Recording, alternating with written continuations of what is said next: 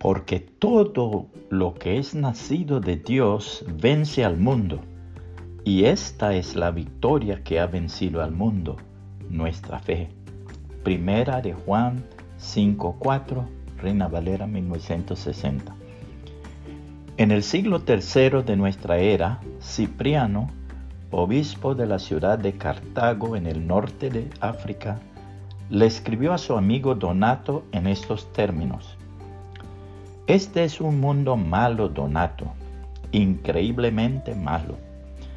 Pero me he encontrado en medio de él a un pueblo tranquilo y santo que ha descubierto un gran secreto.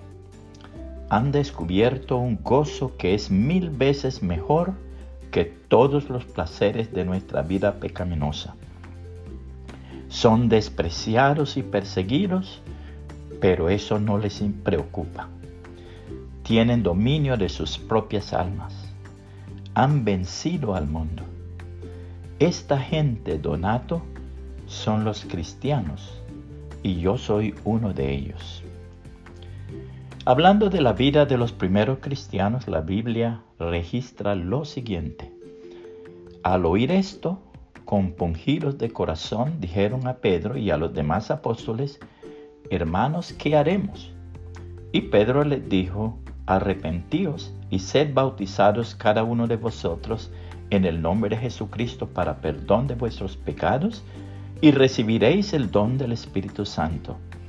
Porque la promesa es para vosotros y para vuestros hijos y para todos los que están lejos, para tantos como el Señor nuestro Dios llame. Y con muchas otras palabras testificaba solemnemente y les exhortaba diciendo, sed salvos de esta perversa generación. Entonces los que habían recibido su palabra fueron bautizados, y se añadieron aquel día como tres mil almas, y se dedicaban continuamente a las enseñanzas de los apóstoles, a la comunión, al partimiento del pan y a la oración.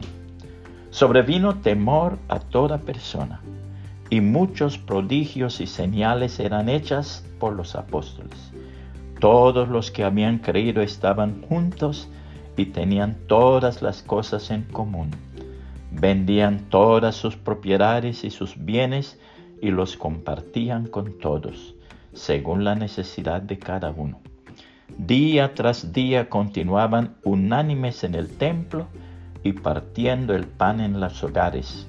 Comían juntos con alegría y sencillez de corazón, alabando a Dios y hallando favor con todo el pueblo.